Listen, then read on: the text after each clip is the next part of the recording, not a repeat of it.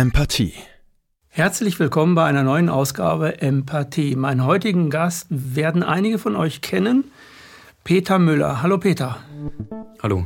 Peter, du bist mir, ich glaube, schon vor zehn Jahren oder, oder neun Jahren, acht Jahren aufgefallen mit einer Sendung, ähm, die viele Leute zum Nachdenken gebracht hat. Die hast du mit mehreren organisiert.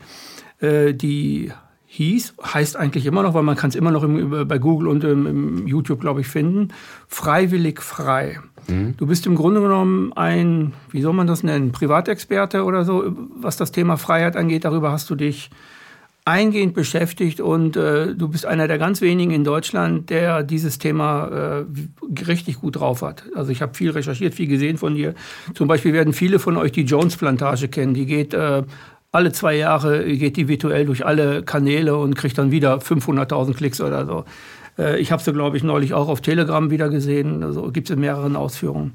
Du hast aber nicht nur die Jones-Plantage übersetzt, sondern du hast vieles von Larkin Rose übersetzt. Larkin Rose ist in Amerika einer ähm, ein Freiheitsaktivisten, Anarcho, was, ich weiß, ich kenne die ganzen Ausdrücke nicht. Also jemand, der sich eingehend mit, ähm, ja, mit Freiheit beschäftigt und der zwei Bücher geschrieben hat. Einmal dieses Buch, das kann ich nur jedem anempfehlen, der in der Bewegung ist, weil dieses Buch gibt ein, ein völlig neues Denken über Politik. Es macht ein unpolitisch, glaube ich. Es macht ja. ein, es lässt, wenn man dieses Buch gelesen hat und es verstanden hat, dann legt man jeglichen politischen Wunsch eigentlich ab.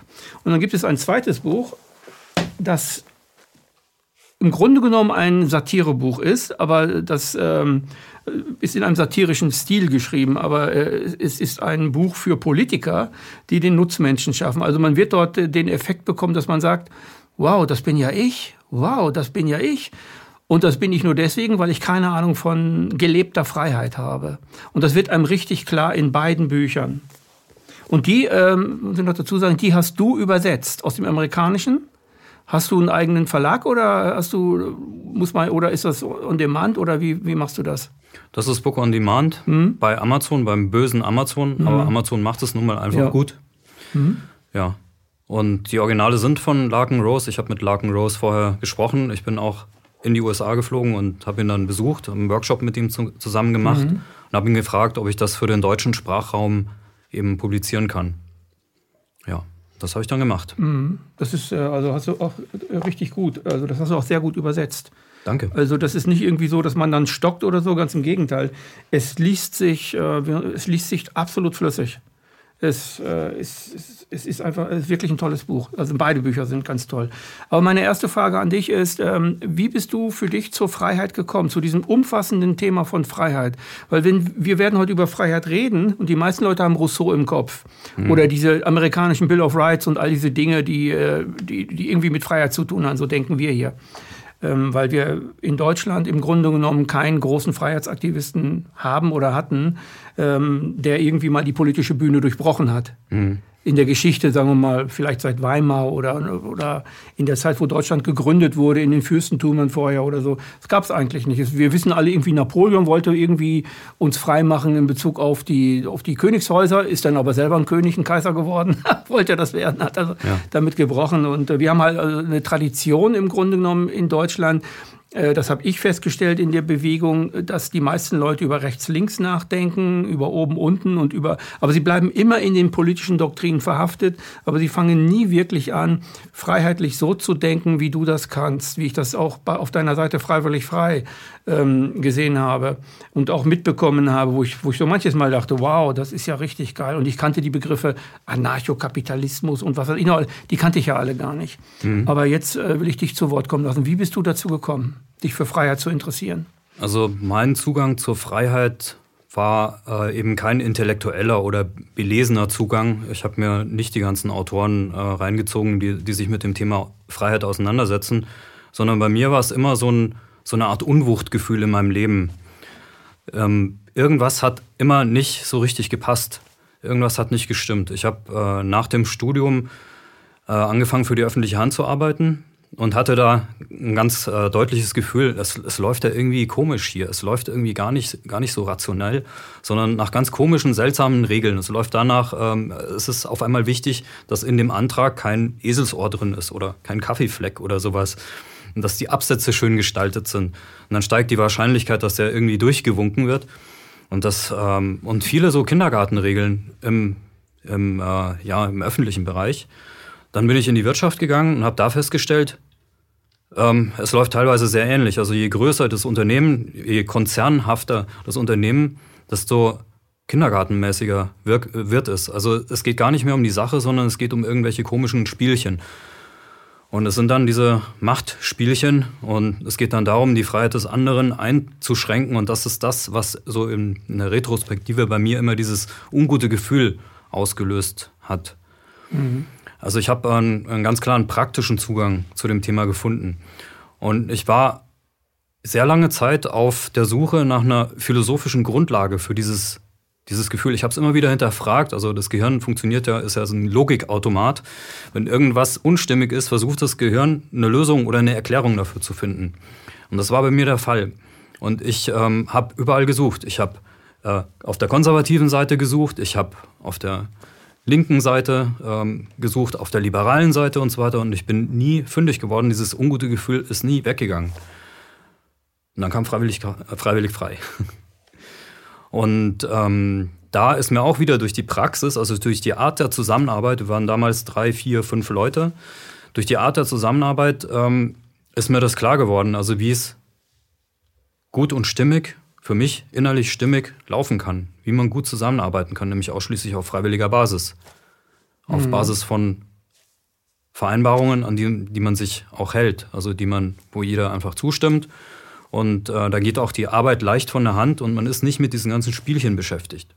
Mhm. Und das macht Spaß. Und deswegen waren wir unglaublich produktiv. Also wenn ihr in den YouTube-Kanal hineinschaut, ähm, da sind unglaublich viele Videos. Ähm, ich glaube, über 300 oder 350 haben wir gemacht.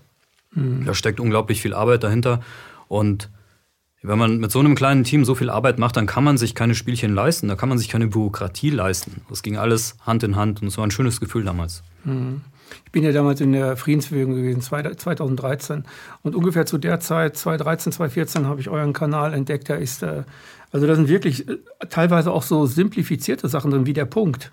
Also so, so, so ganz einfach, wo man erst denkt, was will der mir denn jetzt sagen? Und dahinter kommt so ein Aha-Effekt. Ähm, Im Vorgespräch hast du mir gesagt, habe ich dich gefragt, ob du wärst, aber habe ich dir gesagt, du wärst eigentlich der optimale Berater für Politiker in Sachen Freiheit. Darauf hast du gleich gesagt, nee, das geht nicht wegen Hammer- und Nageltheorie. Kannst genau. du das nochmal äh, erörtern? Also Politik ist für mich der Hammer und dazu passt eben ein Nagel. Und der Nagel ist für mich die Gewalt. Also Politik ist einfach fest verbunden, wie siamesische äh, Zwillinge sind Politik, ähm, ist, ist Politik mit der Gewalt verbunden. Es geht um Gesetzgebung, es geht darum, einseitig über Gesetze ähm, mit dem Anschein der Rechtmäßigkeit dem Individuum dass niemand was getan hat, ähm, Gewalt anzudrohen oder anzutun. Das ist immer das Ergebnis von einem Gesetz. Das ist immer die Grundlage von einem Gesetz, sonst wäre es nämlich keins, sonst wäre es ein Vertrag zum Beispiel. Und äh, deswegen lehne ich äh, ja jede Zusammenarbeit mit Politikern oder äh, generell auch in die Politik zu gehen, äh, einfach ab. Ich würde mich selber unglaubwürdig machen, wenn ich diesen Schritt machen würde. Und es gibt Leute, die haben diesen Schritt gemacht. Ähm, die waren am Anfang auf, auf der richtigen Spur, und haben dann die letzte Ausfahrt vor der Freiheit genommen. Darf ich Namen nennen? Darfst du nennen, klar darfst du Namen nennen. Wenn das äh, Politiker sind, sind das Politiker? Nein, das sind ähm, politische Aktivisten, sagen wir so. Ach so. Ja. Dazu zählt Oliver Janich zum Beispiel. Mhm. Also der hat das, äh, der hat die Autobahn in Richtung Freiheit äh, spätestens dann verlassen, als er äh, für Trump Wahlkampf gemacht hat. Das geht gar nicht. Also äh, ich als Tyrann hätte hätte mich ähm, gefreut drüber. Also die haben sich sicher auch einen Ast gelacht, äh, ja, über die ganze Aktion. Weil äh, das ist das genau das, was ich mir äh, von meinem Nutzmenschen wünsche, dass er eben aus Angst wieder zu Mama und Papa Politiker rennt und mhm. diese Politik nachfragt. Und das ist eben genau passiert. Genauso wie Stefan Molyneux. Stefan Molyneux hat unsere Arbeit sehr stark geprägt. Am Anfang aber später dann überhaupt nicht mehr, weil er auch auf diese Trump-Schiene eingeschwenkt ist, in, auf die politische Schiene aus Angst. Und das hat er auch ganz klar gesagt. Und Angst macht gefügig, Angst steigert die Nachfrage nach Politik. Und als Tyrann gucke ich mir das an und sage mir, super, gut gelaufen. Mhm. Charles Krüger, Wahlkampf für die AfD. Peter Böhringer ist jetzt in der AfD, bezieht äh, quasi von mir erpresstes Geld. Ähm, ich habe den in der Anfangszeit mal kennengelernt, mit dem kurz gesprochen und da war mir schon klar, ja, der wird in, in Richtung Politik gehen. Eigentlich ein Lost Case, wieder mal. Und es gibt nur sehr, sehr wenige, die äh, wirklich konsequent freiheitlich sind und dann äh, also nicht ihre eigenen Werte und ihre Prinzipien über den Haufen werfen für die Politik und die Politik als Mittel zum Zweck verwenden wollen, obwohl das nicht funktioniert. Ich kann mit einem Benzinkanister kein Feuer löschen. Ich brauche dazu einen Feuerlöscher. Der Benzinkanister ist eben die Politik. Damit kann ich kein Feuer löschen. Damit mhm. kann ich das Problem nicht lösen. Und das ist vielen einfach nicht klar.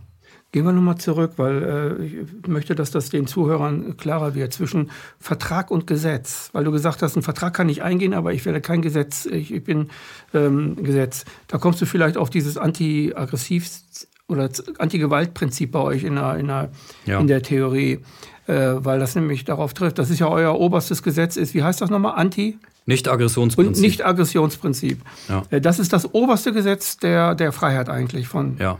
Ne? Es gibt unter, es also zwischen Vertrag, Gesetz und äh, Nicht-Aggressions. Äh, kannst du das mal kurz erklären? Ja, also Aggression bezieht sich, es gibt ja verschiedene Formen von äh, Gewalt. Und wir sprechen in der Philosophie der Freiheit über die Gewalt, die einseitig von einem Menschen gegen einen anderen, der ihm nichts getan hat, ausgeübt wird oder angedroht wird. Das ist der Gewaltbegriff in der Freiheitsphilosophie. Mhm. Als Gewalt kann man natürlich auch empfinden, ähm, jetzt irgendwie, ja, die, ja die, dieses Bedrohungsszenario, dass man verhungert zum Beispiel. Ja. Oder ähm, der Verteidigungsfall. Das, das ist ausgeschlossen. Also es geht immer um Menschen, die anderen Menschen Gewalt androhen oder antun, obwohl diese nichts getan haben. Und also innerhalb eines Staatsgefüges, ne? Zum Beispiel. Der Staat ist nur ein Beispiel dafür. Also wenn ich und mhm. du vereinbare, dass der Kameramann jetzt Schläge bekommt, dann ist das nichts anderes wie Politik. Wir können das auch mehrheitlich tun, wir überstimmen ihn einfach, dann kann man das Demokratie nennen. Genau, wir sind drei und wir zwei sagen, jetzt kriegt er Prügel, jetzt muss er Prügel beziehen. Und danach darf er uns noch bezahlen irgendwie für die, was weiß ich, so, so ungefähr macht es der Staat ja auch. Genau. Und äh, es ist wirklich äh, ein Prinzip, dieses Nicht-Aggressionsprinzip. Und das bedeutet, dass, dass es keine Ausnahme davon gibt. Also wir können das Ganze nicht einfach ähm, beiseite schieben, indem wir uns hier alle zusammentun und dann eben gegen einen vorgehen. Also das wäre das Demokratieprinzip. Mhm. Oder ähm, dass wir eben irgendeine andere Rechtfertigung dafür benutzen, wie zum Beispiel, dass wir eben Angst haben vor irgendwas und deswegen hier den Kameramann unterdrücken müssen. Der muss dann für irgendwas bezahlen, damit unsere Angst weggeht. Das ist ausgeschlossen. Und dieses Prinzip verlassen eben Leute wie die, die ich genannt habe. Mhm. An der Stelle Und das ist auch das Prinzip eines Staates. Also der Staat funktioniert über sein Gewaltmonopol. Also er hat das alleinige Gewaltrecht und darf über seine Gesetze, wer sie auch immer, er nennt das dann Brechen des Gesetzes, er darf dann Gewalt an, ähm, anwenden. Gewalt ist ja nicht nur einfach äh, Knüppel auf dem Kopf, sondern auch plötzlich, äh, was weiß ich, du verdienst äh, 3000 Euro und dir sagt der Staat, äh, das kostet jetzt aber 12.000 Euro. Dann, ja. Das ist auch eine Form der Gewalt, weil es dich einschränkt, auch in deiner Lebenssituation, Lebensmittel etc., vielleicht also drei Kinder und so weiter. Das ist ja auch Gewalt. Gewalt ist also nicht immer nur Faust ins Gesicht. Das stellen sich die meisten Leute ja aber so vor, dass Gewalt immer so etwas ist. Das Gewaltmonopol ist in Wirklichkeit ähm, ein, ein, äh, etwas, womit der Staat all die Gesetze, die er hat, durchdrückt, durchsetzt und sie ums Verrecken nicht aufgeben wird. Und mhm. jeder ist daran gebunden, der in diesem Staat dann sozusagen lebt. Und das, die Freiheit, ähm, also das ist etwas ganz anderes. Ja. Freiheit bedeutet, ich mache nicht Gesetze, sondern ich mache mit dir zusammen einen Vertrag. Ich verhandle mit dir etwas, was dann, äh, was ist denn, angenommen, wir machen da irgendeinen Vertrag und jetzt kann ich den aber nicht mehr einhalten, weil ich die Idee habe, ich wandere jetzt aus. Was passiert dann? Dann hast du ja nicht das Gewaltmonopol mir gegenüber, aber mhm. ich verbreche ja den Vertrag. Ja, ähm, an der Stelle ist es ganz gut anzusprechen, weil ich diese Fragezeichen in den Gesichtern der Zuschauer jetzt schon sehe. Naja. Ähm, ohne Gesetze ist totale Willkür und Unordnung und Chaos und so weiter und Regellosigkeit. Gesetzlosigkeit bedeutet nicht Regellosigkeit. Und die Alternative zum Gesetz ist der Vertrag. Und Vertrag kommt von sich vertragen. Ähm, ja, stimmt. Vertra Verträge zu machen schließt das Gewaltprinzip oder die Gewalt an sich nicht aus. Also Verträge, in Verträgen werden Sanktionen festgelegt, bei Nichterfüllung des Vertragsbestandteiles, ähm, den ich freiwillig zustimme. Das heißt, wenn ich ähm, ja, einen Vertrag mit dir mache und in deiner Schuld stehe, dann können wir vertraglich vereinbaren, dass du zum Beispiel mein Hab und Gut, das in Deutschland noch ist, eben konfiszieren kannst. Dann haben wir auch die Gewalt mit drin, aber ich habe ihr freiwillig zugestimmt. Das ist ein großer Unterschied. Und zwar freiwillig auf, auf, auf einer Vereinbarung, die auch mich treffen könnte. Also Beispiel, jetzt ja. sind wir dabei, dass ich nicht dein Hab und Gut nehme, aber das gleiche wäre ja bei mir. Du könntest mein Hab und Gut ja auch nehmen, wenn ich das dann breche oder wenn ich das nicht mehr einhalten kann. Äh, das ist dann nicht einseitig. Der, dem Staat kann ich nichts, dem kann ich nicht ein Gewaltmonopol entgegenrichten. Das einzige Gewaltmonopol, das der Bürger hat, ist das sogenannte Demonstrationsrecht, was kein Gewaltmonopol ist. Ist ja kein Gewalt, äh, ist ja kein Gewaltakt, sondern eine Demonstration. Ich kann den Staat in eine Kommunikation zwingen. Aber er hört ja nicht zu. Also ja. was wir ja die ganze Zeit merken, der, der, kümmert sich ja nicht drum. Also in dem Buch von Larkin Rose, der macht da mehrere Beispiele. Äh, wenn man in einer Dorfgemeinschaft ist, dann kann man sich das, dann kann man das machen, das machen. Das hört sich alles ähm, ganz simpel und äh, nach gesundem Menschenverstand an. Mhm. Also das, das leuchtet wirklich jedem ein. Es ist ganz einfach eigentlich zu akzeptieren. Wenn ich eine Vereinbarung habe, dann mache ich das. Aber es sind keine Gesetze, wonach sich alle plötzlich richten müssen, was mhm. was ganz anderes ist. Ja. Nehmen wir einfach mal ein ganz einfaches Beispiel. Ähm, mein Interesse ist es, ist, äh, Verträge basieren ja auf Interessen. Mhm. Also es gibt die Vertragsparteien haben bestimmte Interessen, die sie versuchen in Einklang zu bringen und daraus resultieren Verträge. Äh, mein Interesse ist es zum Beispiel, dass bei mir nicht eingebrochen wird. Und Dazu schließe ich eine Einbruch-Diebstahlversicherung ab. Ähm, ich verpflichte mich im Gegenzug gegenüber der Versicherung, ähm, dass ich selber nicht irgendwo anders einbreche, zum Beispiel. Und die Sanktion, falls ich es doch tue, lege ich dann auch fest. Also die Versicherung bietet mir das an und ich sage, okay, ich verzichte darauf, irgendwo einzubrechen und wenn, wenn nicht, dann habt ihr das Recht, mich festzunehmen und mich äh, zu bestrafen, entweder mit Geldstrafe oder Gefängnis oder beidem. Mhm. Das wäre eine Form der freiwilligen Regelung, die sehr, sehr ähnlich funktioniert, bloß ohne Gewaltmonopol. Und die könnte auch ein ganzes Dorf abschließen.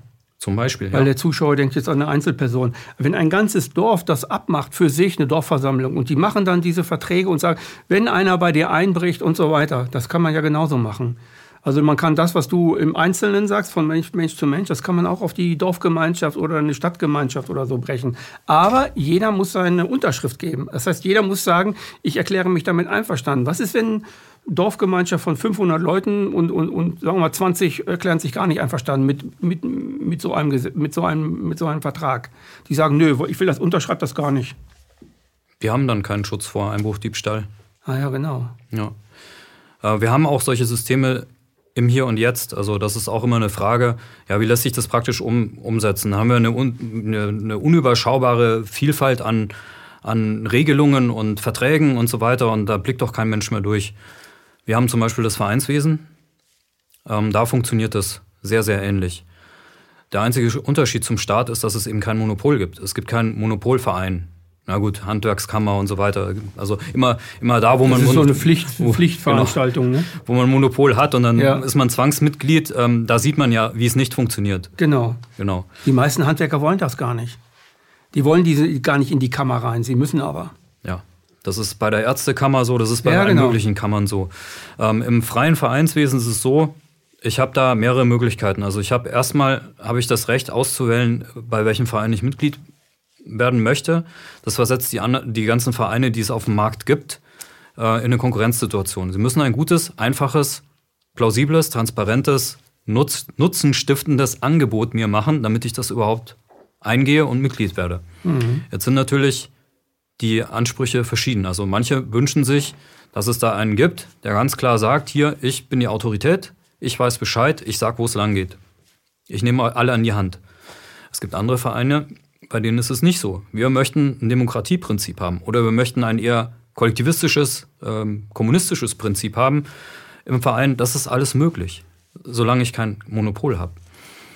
Und was noch der Fall ist, wenn kein passendes Angebot da ist, dann kann ich selber eins schaffen. Das habe ich äh, in meinem privaten Umfeld neulich mitbekommen. Es ging um einen Sportverein und da ist die, ähm, ja, die Vereinsführung immer älter geworden, immer konservativer. und hat sich dann ja, zu Sachen verleiten lassen von anderen fremden Personen, die in den Verein gekommen sind, äh, die halt nicht gerade einträglich und gut für die, für die Mitglieder waren. Die Mitglieder haben ihre Mitgliedschaft beendet und haben ihren eigenen Verein gegründet. Und haben eben, ja, das so gestaltet, wie sie es für richtig halten. Und das haben quasi die Alten alleine gelassen. Richtig. Und die Jüngeren haben dann gesagt, das machen wir nicht mehr mit und so. Ja, ja. Ja. Und so kann ich mir jetzt im übertragenen äh, Sinne auch ähm, eine Gesellschaft vorstellen. Also, dass sich dann das, was den Menschen am meisten entgegenkommt, von alleine durchsetzt. Mhm. Ohne, ohne jede Gewalt, ohne jede Revolution, mhm. sondern auf dem Evolutionsweg. Und, äh, äh, und also ich weiß, das ist ein ganz komplexes Thema, wir können es in einer Stunde nicht abarbeiten, aber es wäre auch ohne Werbung da. Also Werbung ist ja so eine Art Mini-Nötigung.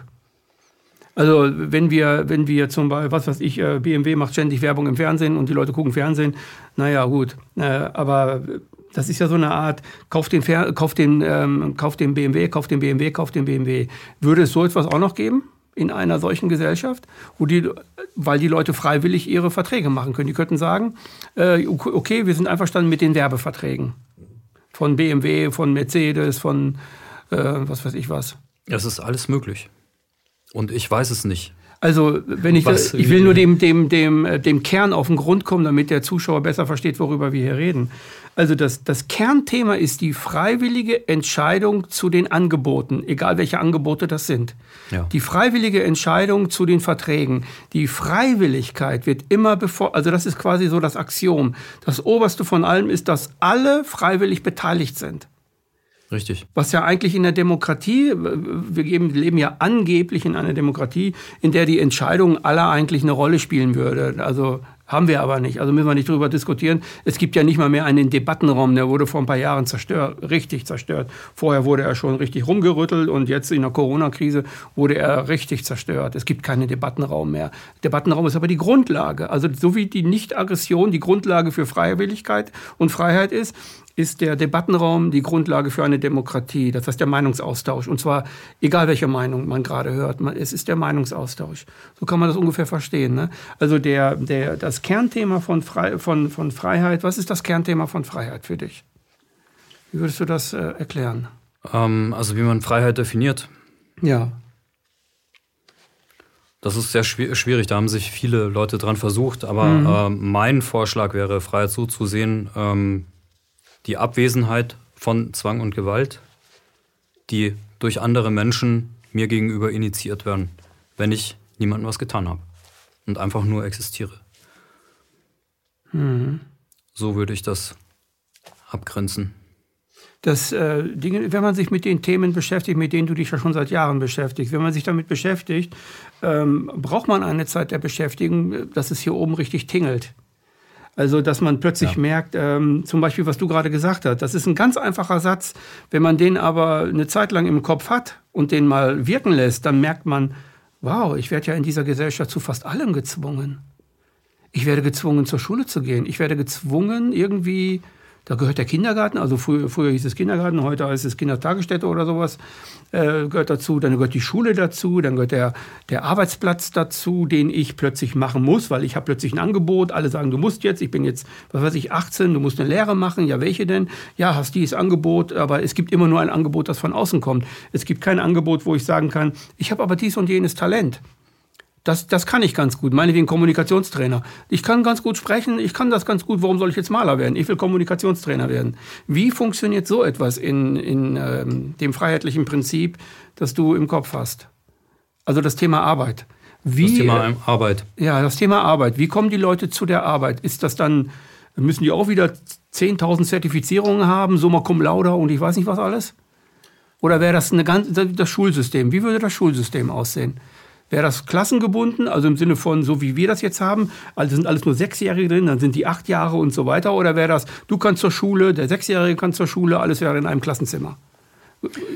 Ja, ich spinne ja. einfach ein bisschen rum, ne, damit. Wie wäre das?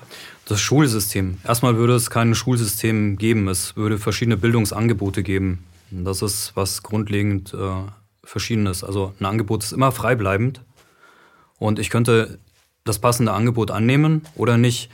Und zu diesem Angebotsspektrum, was relativ schnell entstehen würde, würden wahrscheinlich auch Schulen zählen. Mhm. Also wo in Klassenverbänden oder in Kleingruppen die äh, Bildungsvermittlung ähm, organisiert wird. Der große Unterschied ist, ähm, wird sein, würde sein, die Kinder gehen gerne zur Schule, weil sie sich eben aussuchen können oder sie, sie nehmen die Bildungsangebote gerne wahr. Oder auch nicht. Es gibt Kinder, die, die sind ähm, ja, individueller, individualistisch und möchten das alleine machen, möchten alleine den Sachen auf den Grund gehen. Oder in Kleingruppen oder mit Freunden, egal. Also dieses Angebotsspektrum würde es einfach geben.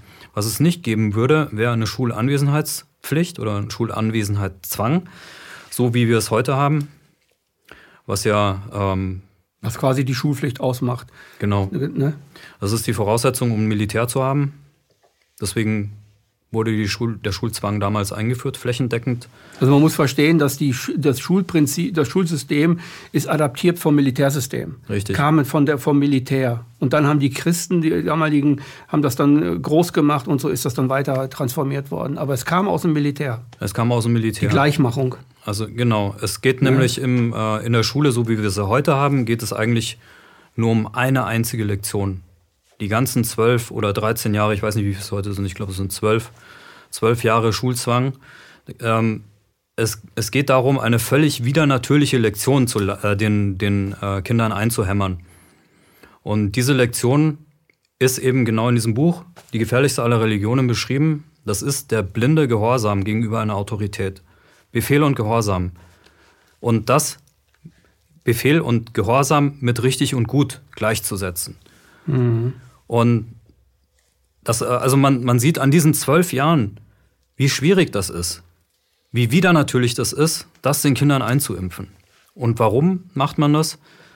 Damit sie später als Erwachsene gute, Sta gute Staatsbürger werden. Genau. Und guter Staatsbürger zu sein bedeutet, Gesetze zu befolgen, brav wählen zu gehen, seine Steuern bezahlen und ansonsten sein Maul zu halten. Das ist die Grundlage dafür wird in der Schule gelehrt, äh, gelegt. Ja, und wir sehen das in der heutigen sogenannten Corona-Krise, dass dass es wirklich auf diese Dinge ankommt. Also das ist genau das, was der, den Mainstream ausmacht heutzutage. Genau das, was du gerade sagst. Also die Leute, die wirklich so darauf ganz, ganz deutlich gebürstet sind, das ist die Mehrheit. Das, das muss man uns nichts vormachen. Das ist die äh, große Mehrheit.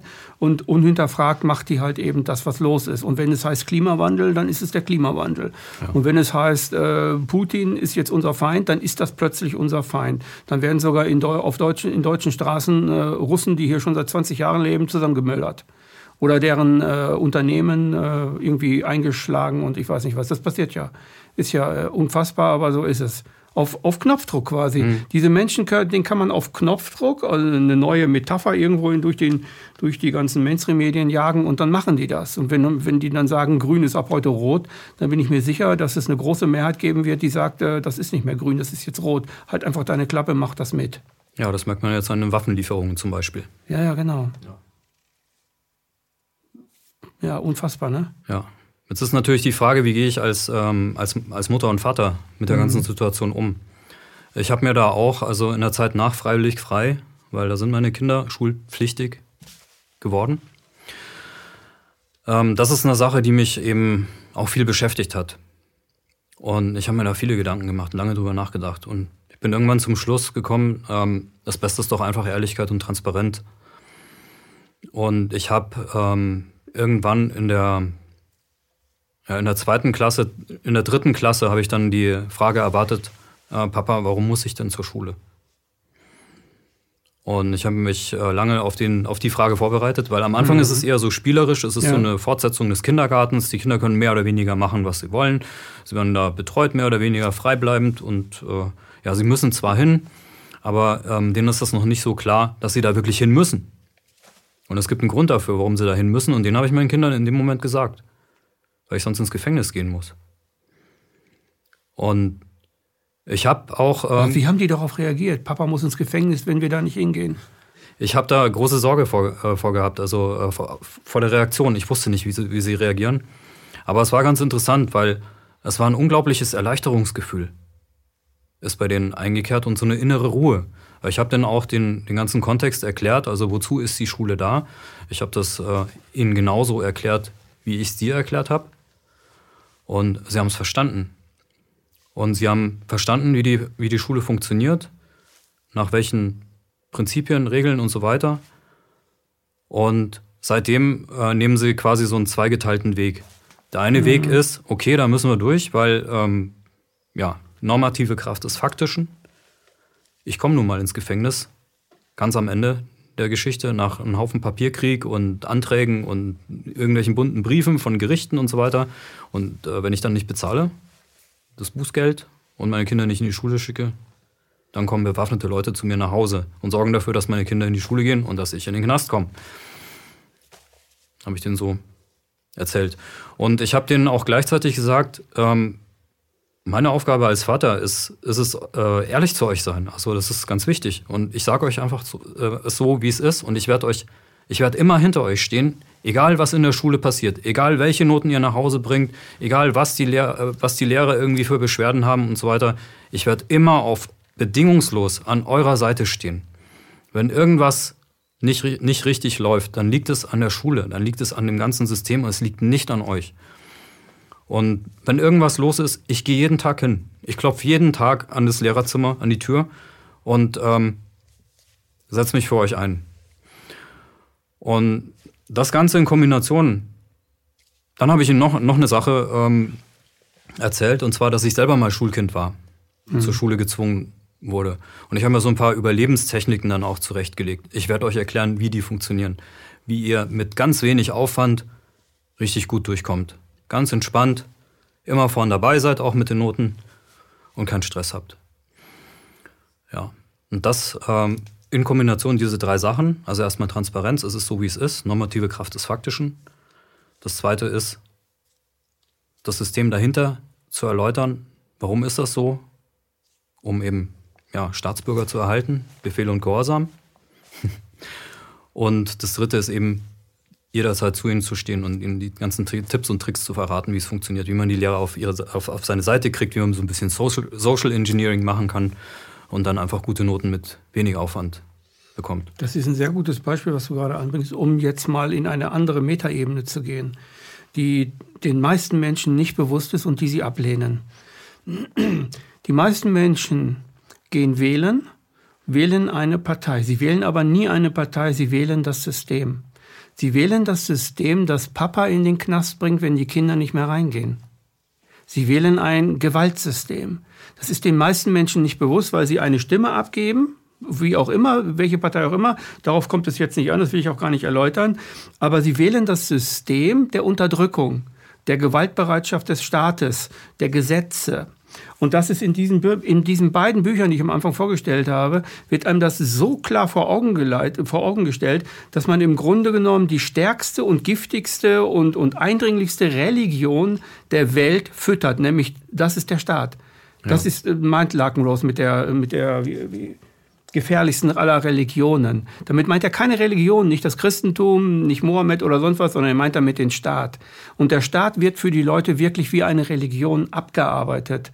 Sie hinterfragen nichts mehr, sie machen es einfach. Und da die Mehrheit das System, äh, das System ähm, wählt, kommt Papa in den Knast. Also gibt es ganz, ganz viele Möglichkeiten, äh, wo man sagen kann, du wählst ja ein Gewaltsystem, bist aber in der Friedensbewegung. Mhm. Ich mache das krass, weil ich kann das jetzt krass sagen, ich war in der Friedensbewegung. Ich kann das hier krass erläutern. Sie äh, was drunter schreiben, was ist mir egal. Aber ich möchte, dass, dass den Menschen bewusst wird, dass, äh, was Freiheit wirklich bedeutet. Was das wirklich ist und nicht, äh, äh ich bettle eine Partei an, die gibt mir morgen 3,5 Prozent mehr Freiheit. 3,5 Prozent mehr Frieden ist kein Frieden. 3,5 Prozent mehr Freiheit ist keine Freiheit. 3,5 Prozent mehr Frauenrechte sind keine Frauenrechte. Das, das möchte ich, dass das klar ist bei den, bei den Zusehern. Ähm, weil Freiheit ist Freiheit und die ist 100 Prozent da. Ja. Frieden ist Frieden 100 Prozent da. Das geht nicht mit Waffen liefern, das ist keine Friedensbewegung. Und ähm, also das, das wird einem richtig klar. Zu den Waffenlieferungen nochmal. Ja. Äh, hinter den Waffenlieferungen steckt ja ein Krieg, den keiner wahrnimmt, den keiner sieht.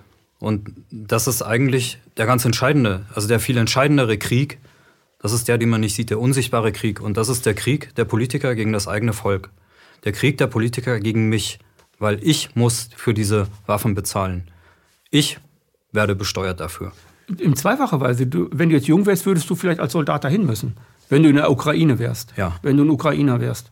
Ja, also es ist eine ganz perverse Form von, von Enteignung, die mhm. da stattfindet, um eben andere, äh, um eben Leid in der, in der Welt zu, zu befürworten. Das ist auch das, wo äh, viele nie drüber in der Form nachdenken.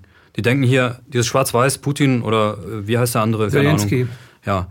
Ähm, meine Frage verdeutlicht ja, dass es eigentlich irrelevant ist, um wen es sich da draußen handelt. Was wirklich relevant ist, ist, dass ich die Waffenlieferungen bezahlen muss, mitbezahlen muss. Und wenn ich mich weigere und sage hier, ich bezahle das nicht mit, ich streiche den Betrag X jetzt von meinen, ähm, von, meiner, von meinen Steuern, dann bekomme ich äh, Mahnbescheide, Bußgeldbescheide, äh, Verzugszinsen und dann kriege ich irgendwann mal einen Brief vom, vom Gericht und wenn ich nicht darauf reagiere, dann kriege ich Besuch zu Hause von bewaffneten Leuten, die mich ins Gefängnis stecken.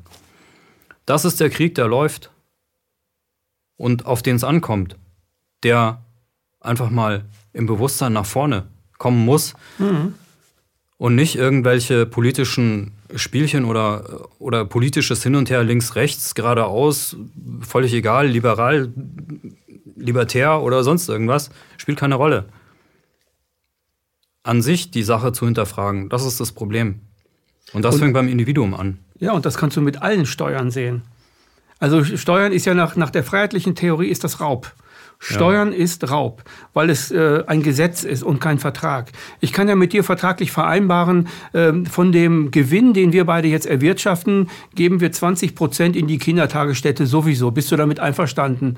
Und dann würdest du wohl sagen, ja, warum nicht? Können wir ja machen oder so. Wir leben ja. in dem Dorf, da sind alle Kinder und dein Kind auch, mein Kind auch und so. Solche Dinge, also damit die Leute nicht jetzt denken, wir sind völlig abgedreht mit den Steuern, weil ich habe viele Diskussionen darüber und du noch viel, viel mehr. Und es ist schnell, dass der konditionierte Mensch, der an Wahlen und so weiter glaubt, dass der gleich anfängt zu sagen, es geht aber gar nicht, wie soll denn dann die Krankenhäuser, wie sollen denn die Straßen gebaut werden?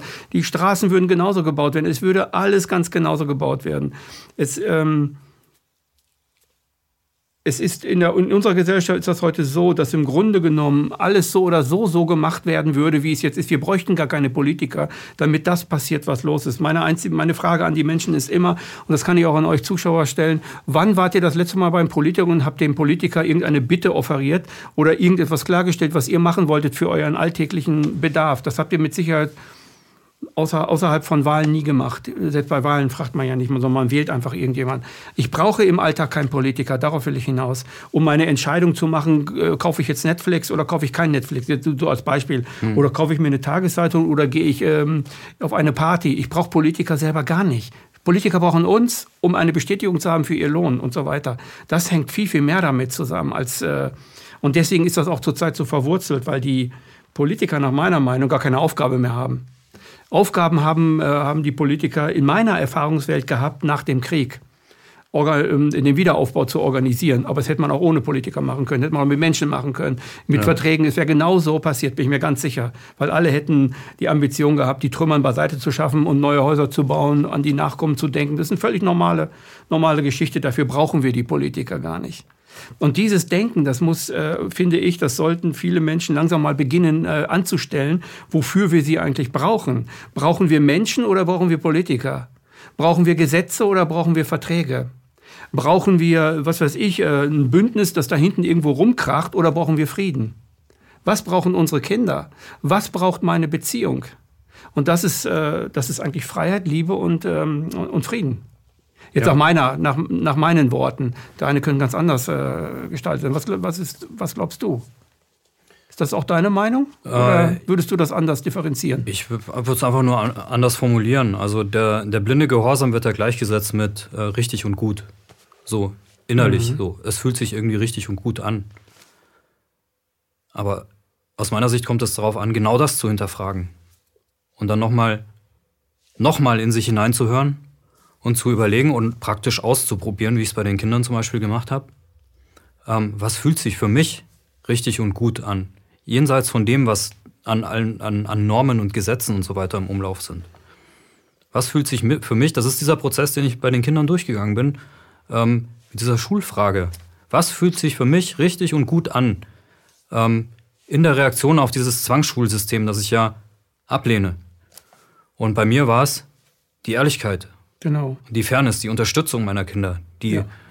Denen wirklich zu sagen, ich bin für euch da, immer, wenn ihr mich braucht. Sagt einfach mal, sagt einfach Bescheid, wenn irgendwas im Magen liegt. Viele fragen sich genau das, was du, was du gemacht hast, aber merken gar nicht, dass das etwas ganz Simples ist, auf das sie hören müssen. Ja. Nämlich auf ihren inneren Instinkt oder Trieb, wie man das so nennt. Ein Vater und eine Mutter ist dafür da, die Kinder zu beschützen. Ja. Und das heißt auch vor dem Staat. Das heißt auch vor ungerechten Gesetzen, obwohl die Gesetze befolgt werden müssen. Dieser Staat lebt davon, dass die Leute gehorsam sind.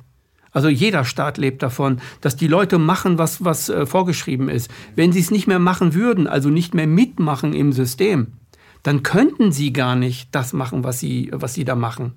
Wir sind jetzt zu wenige und so weiter, das ist alles, äh, klar ist das so. Aber ähm, von dieses Prinzip einfach mal anzunehmen, nicht mehr mitmachen, ist, glaube ich, die höchste Tat, die man machen kann gegen ein Unrechtssystem. Mhm. Dass man selber nicht mehr mitmacht. Man muss gar nicht in diese Idee kommen, ich muss die Welt jetzt retten. Ja. Ich muss alle mitnehmen oder so. Ich kann ja nur meine Familie mitnehmen und meine Freunde. Ja. Ja, um bei dem Schulbeispiel zu bleiben. Mhm. Viele Eltern machen genau das Gegenteil. Die fallen ihren Kindern voll in den Rücken. Ja. Ähm, die gehen über in so eine Art psychische Folter. Äh, die psychische Folter ist schlimmer als die körperliche Folter, gerade für Kinder, weil äh, die Kinder, wenn man sie schlägt, wissen sie, wo der Schmerz herkommt. Und bei der psychischen Folter wissen sie nicht, wo der Schmerz herkommt. Aber sie leiden mindestens genauso. Und das ist, äh, aus meiner Sicht, ist das ein Verbrechen, was, man, was viele Eltern ihren Kindern antun sie konform zu machen für dieses Schulsystem mit Drohung, mit Strafen und so weiter, mit äh, Angstmache. Das ist äh, total krank aus meiner Sicht. Und mhm. so gehe ich mit meinen Kindern nicht um. Deswegen sind sie in der Schule gut. Die zählen beide mit zu den Klassenbesten. Deswegen habe ich keinen Stress mit, mit Lernern und so weiter. Die lernen von sich aus. Ich muss mich nicht um sie kümmern. Wenn sie es nachfragen, dann mache ich das. Dann verrate ich ihnen wieder so ein paar Tricks. Dann ja, probieren sie es aus. Sie wissen ganz genau, bei Papa habe ich diesen Halt. Fertig. Ja. Papa geht mit mir durch dick und dünn und er benutzt mich nicht, macht mich nicht zu einem Objekt von irgendetwas und ich muss dem genügen. Ja. Ne, das, das ist, ich kann immer zu Papa hin. Und das ist eigentlich das, was auch Liebe ausmacht. Liebe akzeptiert das Wesen des Menschen und nicht äh, meinen Wunsch an den Menschen. Das ist, ne? das ist doch Liebe eigentlich. Ja. Und das ist auch Freiheit, das ist auch äh, Frieden. Das ist eigentlich äh, immer das Gleiche, ähm, wie ich das agieren kann. Und das ist vielen Menschen nicht so bewusst. Ja. Das, weil der Zwang mitzumachen, konform zu sein, ist riesengroß. Ja. Das wäre jetzt eins von diesen Beispielen. Es gibt viele andere, äh, ganz einfache Beispiele aus der Praxis. Also wie jeder für sich selber, das ist mein aktuelles Thema, ähm, wie kann ich das praktisch umsetzen? Also Thema Politik haben wir, glaube ich, durch. Mhm, ähm, darüber geht es garantiert nicht. Nein. Weil ich kann mit einem Benzinkanister keinen Brand löschen. Ich brauche einen Feuerlöscher dazu. Deswegen ist ähm, meiner Ansicht nach der, der ideale Anpunkt, äh, An Anfangspunkt ist man selber. Dass man zuerst diesen geistigen Wandel dazu helfen, die Bücher, jetzt mache ich ein bisschen Werbung für die Bücher. Ja, aber die aber helfen wirklich ungemein. Also mit diesen Büchern ist etwas gelungen, was ich äh, eigentlich mein Leben lang suche. Danke. Wirklich, ohne, wirklich, das ist jetzt kein Bauchpinselei oder so. Ja, äh, sondern für Lagen Rose. Ja, für Lagen Rose. Das ist, äh, du hast es ja übersetzt. Ja. So, und äh, Lagen Rose hat, ist etwas gelungen, finde ich. Das ist, ähm, kann man gar nicht in unserer Zeit groß genug aufhängen. Und das ist total wichtig, dass, also wirklich, es ist total wichtig, dass, ich habe schon mehrere ähm, Tagesdosen darüber geschrieben. Ich habe mehrere Inter also wo man mich zum Interview eingeladen hat wegen Freiheit, habe ich schon mehrere gemacht und habe wirklich äh, über Lagen Rose geredet und, und den Leuten gesagt, das müsst ihr mal lesen. Es ist total wichtig, das zu lesen in der Bewegung, weil dann kommt man runter von diesem, äh, dass man über Politik nachdenken muss. Dann kommt man da, dabei runter, dass es eigentlich um ein Selbst geht ja. und nicht um die Dinge da draußen. Ja. Das man selbst muss sich für die Freiheit ja, ja auch, ähm, wie soll man das sagen, ja, verändern. Ja, das ist der allererste Schritt. Aber wenn der gemacht ist, dann ergibt sich alles andere von selber. Also dann ergibt sich das, das Thema mit den Kindern, dann ja. ergibt sich das Thema mit der Partnerschaft. Ist ein Selbstläufer, ne? Ist ein Selbstläufer. Und mal so ein ganz einfaches Beispiel. Ähm, warum nicht mal die Nachbarn einfach einladen und mal irgendwie ein gemeinsames Grillen, gerade jetzt im, im Sommer? Viele Leute haben das noch nie gemacht. Warum denn nicht? Und die einfach einladen. alles auf meine Kosten. Das ist gut investiertes Geld. ja, ist, ja. Ist, ist, es auch. Es ist erstmal von sich aus was geben und äh, man kriegt so viel mit ähm, in den Gesprächen, die dann laufen und welche Leute sich dann zusammentun. Man weiß, bei wem sollte man ein bisschen vorsichtiger sein, so mit seinen Auskünften und Informationen. Äh, wem, wem kann ich eher vertrauen und so weiter? Wo gibt es eine gemeinsame Basis? Wo kann man zusammen mal was machen? Das ist wahnsinnig wertvoll. Und das ist so einfach. Und das ist alles auf freiwilliger Basis. Und das ist äh, eine sehr, sehr gute Versicherung dagegen, dass man vom Nachbarn verklagt wird. Das wäre quasi das Gegenteil davon. Also, also einen missgünstigen Nachbarn zu haben, ist mit das Schlimmste, was es gibt wenn man irgendwo wohnt. Und von dem dann irgendwie per Anwalt dann irgendwelche Schreiben zu kriegen. Wegen irgendwelchen Nichtigkeiten. Also ich kann das nur bestätigen. Ich wohne in einem Dorf, wir haben ungefähr 300, 320 Menschen da, äh, da ähm, äh, Kinder, alles drum und dran natürlich. Äh, und äh, das Dorf ist bemüht, äh, ständig äh, sogenannte Feiern, Feste, Grillpartys und so weiter zu machen, damit das alles funktioniert. Und äh, wir haben eine saugeile Dorfgemeinschaft in diesem Dorf. Die ja. ist total, also das schätze ich sehr. Ich habe noch nie irgendwie Stress gehabt mit irgendjemandem, mit meinen Nachbarn sowieso nicht. Mhm. Also mit dem komme ich wirklich toll aus, weil man da ständig irgendwo auch dabei ist. Und äh, also das, ich kann das nur empfehlen, das zu machen. Das ja. ist die beste Versicherung, dass man dann irgendwie nicht so einen Nösselpot hat als, äh, als Nachbarn. Genau. Das ist vielleicht jetzt ja. äh, in Berlin ein bisschen schwieriger. Äh, auch da geht's. Ja. Aber auch da geht's, ne? Ja, klar. Ja. Ähm, wichtig ist einfach mal den Anfang zu machen. Also keine falsche Bescheidenheit, einfach mal anfangen. Das kann nur Vorteile haben. Mhm. Ich äh, muss mir kein eigenes Werkzeug mehr kaufen, was ich irgendwie nur einmal benutze und was irgendwie einen Haufen Geld kostet, muss ich nicht. Ich frage einfach rum. Mhm. Ich brauche keinen eigenen Anhänger. Mhm. Ist alles da. Ja, ich, irgendjemand hat dies, du hast das ja. und dann und so weiter. Ich muss keinen Klempner anrufen, sondern ich gehe mal schreck über die Straße, wenn bei mir die Heizung leckt. Äh, und umgekehrt. Ich habe vor kurzem eine Solaranlage gebaut. Was glaubst du, wie viele Leute danach gefragt haben? Ja, Mensch, wie hast du denn das gemacht und so? Ja, aber so ist das. So ist es, ja. Ja, ja, und äh, das ist eigentlich das, äh, wie die menschliche Gemeinschaft, die soziale Gemeinschaft funktioniert. Sie funktionierte immer auf dieser Ebene und nicht auf der Ebene von sogenannten Experten. Also dieses, dieses Autorität anhimmeln, Schule und so weiter, dieser geheime Lehrplan, der dahinter steckt, dass ich gehorsam den, die Eliten anhimmel. Äh, jeder ist irgendwo sehr talentiert, also quasi eine Elite. Ne? Jeder ist seine eigene Elite. Und das geht völlig abhanden in dieser Anonymität von politischer Gesellschaft, die wir so haben. Ja, in diesem abstrakten Raum, den ja. ich ohnehin nicht beeinflussen kann. Nicht signifikant. Mhm. Vielleicht so ein ganz klein bisschen, aber mit einem ungeheuren Kraftaufwand. Mhm. Mit, da lasse ich unglaublich viele Nerven, wenn ich in, äh, mich in den Bereich hineinbegebe, also in den Bereich der Politik. Und es gibt einen viel wichtigeren Bereich im Leben, das ist der, der meinem unmittelbaren ähm, Einfluss unterliegt. Und das, das ist der, wo man lebt. Das ist der, wo man lebt. Und das sind die Leute, mit denen man persönlich zu tun hat. In erster Linie die Familie, Kinder, Freunde und so weiter. Und da kann man unglaublich viel machen. Und wenn man sich auf den Bereich konzentriert, dann wird dieser andere Bereich völlig überflüssig und unwichtig. Man hat einfach keine Zeit und keinen Nerv dafür, weil dieser Kernbereich, der beeinflussbar ist, es macht halt auch unglaublich viel Spaß, da immer wieder Neues zu entdecken, Neues, Neues mhm. kennenzulernen, neue Leute kennenzulernen und diesen Bereich immer weiter auszubauen und seinen Freiheitsraum immer weiter zu vergrößern mit mhm. der Zeit.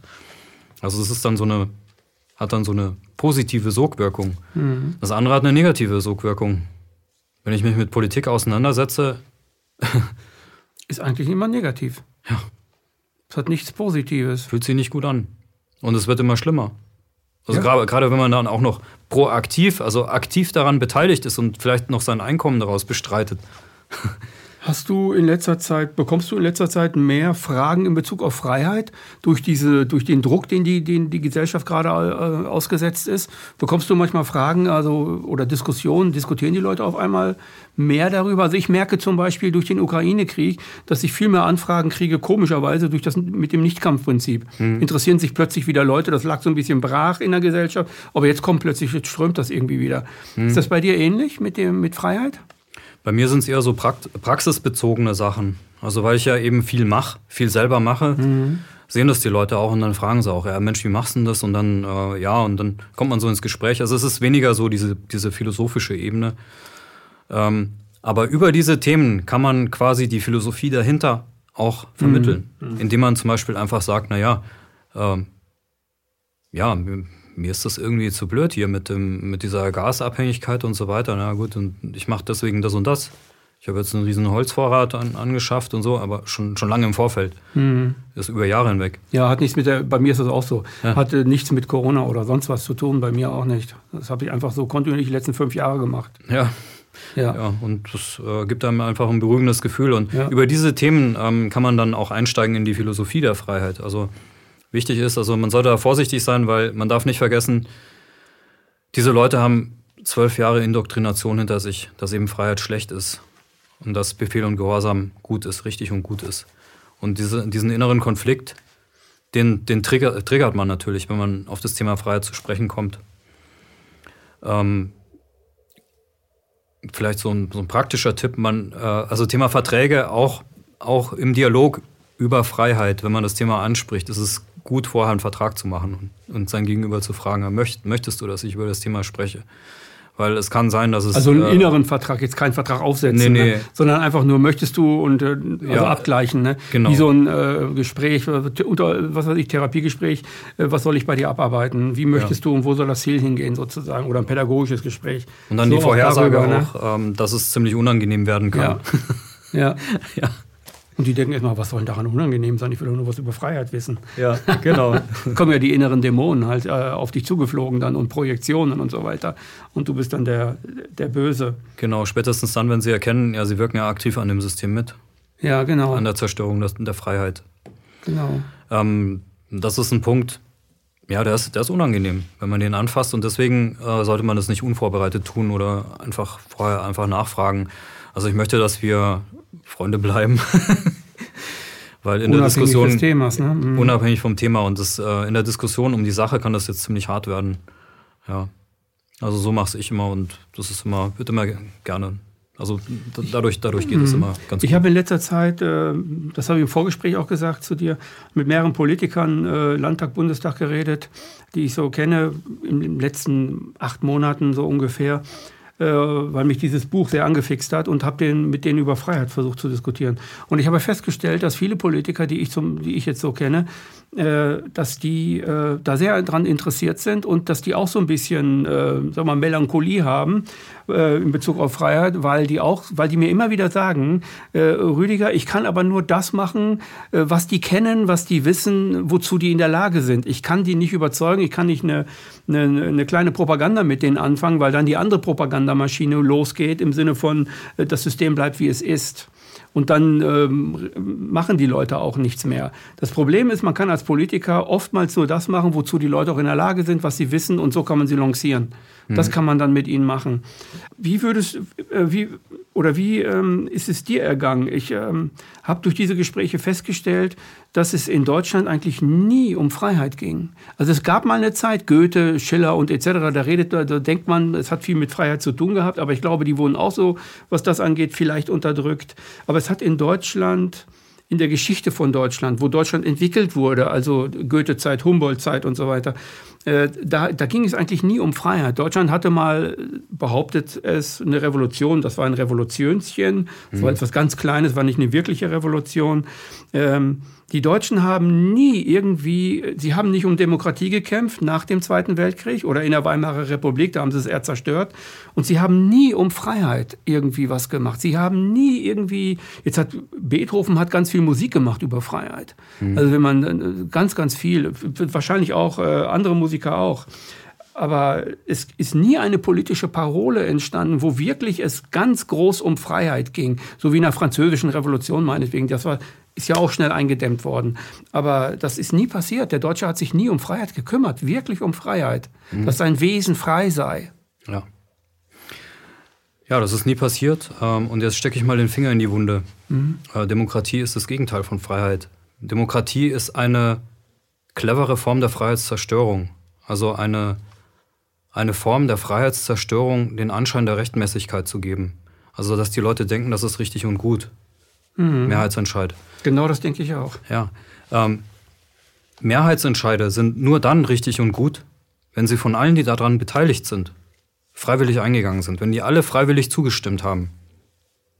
Wenn die alle gesagt haben von sich aus, lass uns einen Mehrheitsentscheid machen, ich halte mich an das, was die Mehrheit entscheidet. Und dann ist es keine Demokratie mehr, weil äh, Demokratie hm. ist Herrschaft. Mhm. Es ist einseitige Ausübung von Gewalt. Das ist Demokratie im Namen der Mehrheit oder der vermeintlichen Mehrheit, muss man heute muss man heute sagen, heute weil sagen. jetzt regiert ja. ja. eine Minderheit. Ja. Also die Minderheit hat die Mehrheit gewählt, also diese Mehrheit gewählt. Ne? Ja.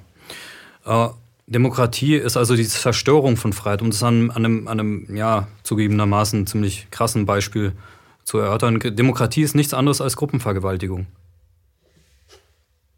Eine Mehrheit bestimmt über den Körper einer Minderheit, über das Eigentum an sich selbst. Der einzige Unterschied zur Demokratie ist, dass die meisten Gruppenvergewaltiger das Opfer vorher nicht fragen, ob es von allen vergewaltigt werden will und es dann trotzdem vergewaltigen. Das wäre dann Demokratie, also in der, in der reinen Form. Der Unterschied zwischen Gruppenvergewaltigung und Demokratie ist nur einer. Also neben diesem, äh, dieser ausbleibenden Frage an das Opfer, die so, also wo die Antwort sowieso keine Rolle spielt, weil das Opfer ist in der Minderheit. Hm, die Mehrheit hat ja bestimmt. Die Mehrheit hat bestimmt. Der Unterschied ist, neben diesem einen Unterschied, ähm, der Anschein der Rechtmäßigkeit. Das ist bei Gruppenvergewaltigung nicht der Fall. Niemand denkt, dass es rechtmäßig ist, dass jemand gruppenvergewaltigt wird. Bei der Demokratie denkt jeder, es ist richtig und gut, es ist rechtmäßig, das zu tun, einer Minderheit seinen Willen aufzuzwingen, im Namen der Mehrheit. Und das ist es nicht, weil es bleibt am Ende der Knast, der Blick in die Mündung von einem Dienstrevolver oder Dienst, äh, von einer Dienstpistole, die einseitig ausgeübte Gewalt gegen einen Menschen, der niemandem was getan hat. Ich bringe da mal was ein für die Bewegung, weil das ist, äh, das hast du sehr gut auf den Punkt gebracht.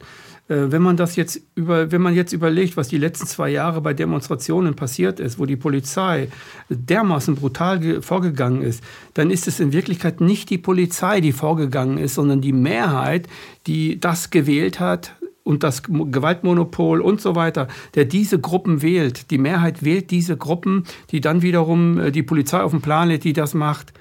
Das sind im Grunde genommen die, die Wähler dieses Vergewaltigungssystems. Kann man so, das ist ja das gleiche Prinzip. Man kann das nicht beschönigen dann. Die haben das ja gewählt. Die sagen ja nicht, ich will das nicht mehr. Und ich will das auch nicht für die, die mich im Grunde genommen gar nicht, äh, gar nicht interessieren. Aber ich bin grundsätzlich gegen Gewalt. Ja. Aber gegen, für diese Gewalt sind sie dann schon, damit sie wieder ihre Vorteile haben. Ja. Das heißt, die Leute, die ihre Vorteile haben, sind Mitvergewaltiger von denen, die dann die Vergewaltigung tatsächlich ausüben. Und das ist immer das Gewaltmonopol des Staates. Ja. Das, wie auch immer man darüber reden möchte. Oder wie man das definiert dann. Ne? Ja, der Begriff, mit dem man das zusammenfassen kann, ist moralischer Relativismus.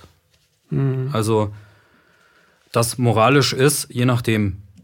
Was je nach gerade in ist, ne? was gerade Je nach Lebenslage, genau. Und das ja. ist der Anfang vom Ende. Weil, das ist der Anfang vom Ende, ja. Weil an der Stelle habe ich über, über Indoktrination. Dann hat der Teufel recht über Propaganda und so weiter habe ich die Möglichkeit zu bestimmen, in meinem Sinn, was moralisch ist und was nicht. Ja. Und das ist, ist, äh, wenn man die Kette der Gewalt zurückverfolgt, dann ist man, äh, zumindest in, in, unserem politischen System, ist man tatsächlich auch beim Wähler und bei allen anderen, die aktiv mitmachen, obwohl sie nicht mitmachen müssten. Also das ist, äh, ich verstehe, dass viele Leute einfach unter bestimmten Zwängen stehen. Also wenn ich jetzt Polizeibeamter bin, dann habe ich hier meinen, meinen mehr oder weniger bescheidenen Sold und ich habe einen Kredit abzubezahlen, ich muss mhm. meine Familie ernähren und so weiter, dann, dann sehe ich ja, mich in, in, in einer Sackgasse, auch wenn ich anders drüber nachdenke und wenn ich äh, das Gefühl habe, das ist nicht richtig, was ich jetzt an, Bef an Befehlen bekomme. Ich erkenne das an und ja, aber es gibt sehr, sehr, es gibt einen riesigen Bereich im Leben, wo ich frei entscheiden kann, Hetze ich jetzt einen Anwalt meinem Nachbarn auf den Hals oder gehe ich mit ihm ein Bier trinken?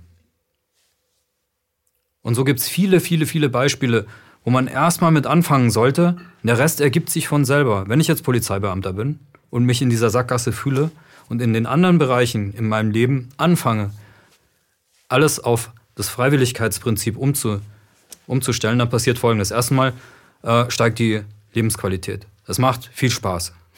Mhm. Der Job wird nicht mehr so schmerzhaft. Ich gehe da zwar noch hin, gut, und ich fange automatisch an, den zu hinterfragen und ich be bekomme reihenweise Alternativen. Dann über mein ähm, Netzwerk, über meine persönlichen Beziehungen.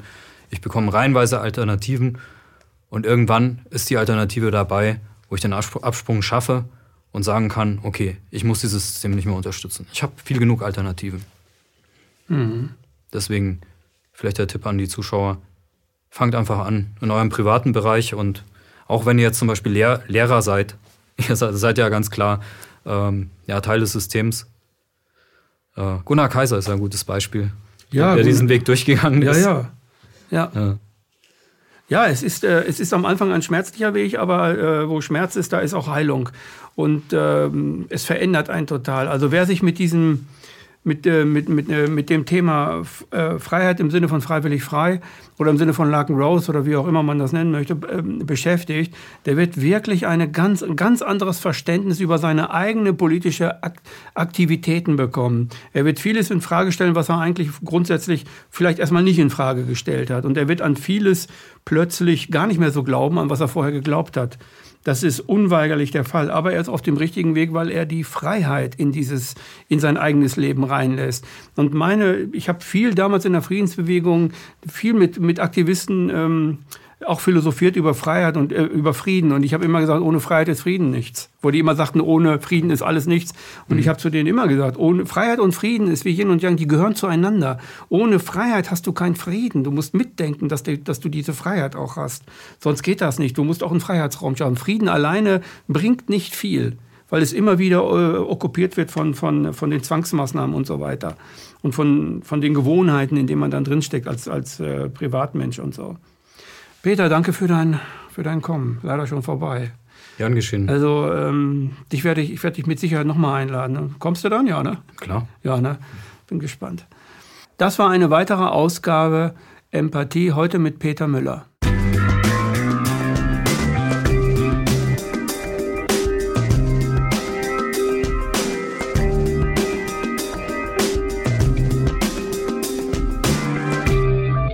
Danke, dass Sie Apolut eingeschaltet haben. Wir sind ein unabhängiges Presseportal. Uns geht es um Meinungsvielfalt, Toleranz und einen möglichst breiten Debattenraum, denn nur so funktioniert Demokratie. Unsere Arbeit ist technisch aufwendig und kostet Geld. Da Sie immer wieder hier sind, unterstützen Sie Apolut am effektivsten mit einem Dauerauftrag. Mehr Infos auf apolut.net/unterstützen. Apolut ist keine Einbahnstraße. Lassen Sie uns in Kontakt bleiben. Abonnieren Sie den Apolut Newsletter, so verpassen Sie nichts. Registrieren Sie sich auf apolut.net/newsletter. Natürlich gibt es Apolut auch als App. Einfach auf apolut.net/app runterladen und mobil auf dem Laufenden bleiben. Apolut. Das denke ich auch.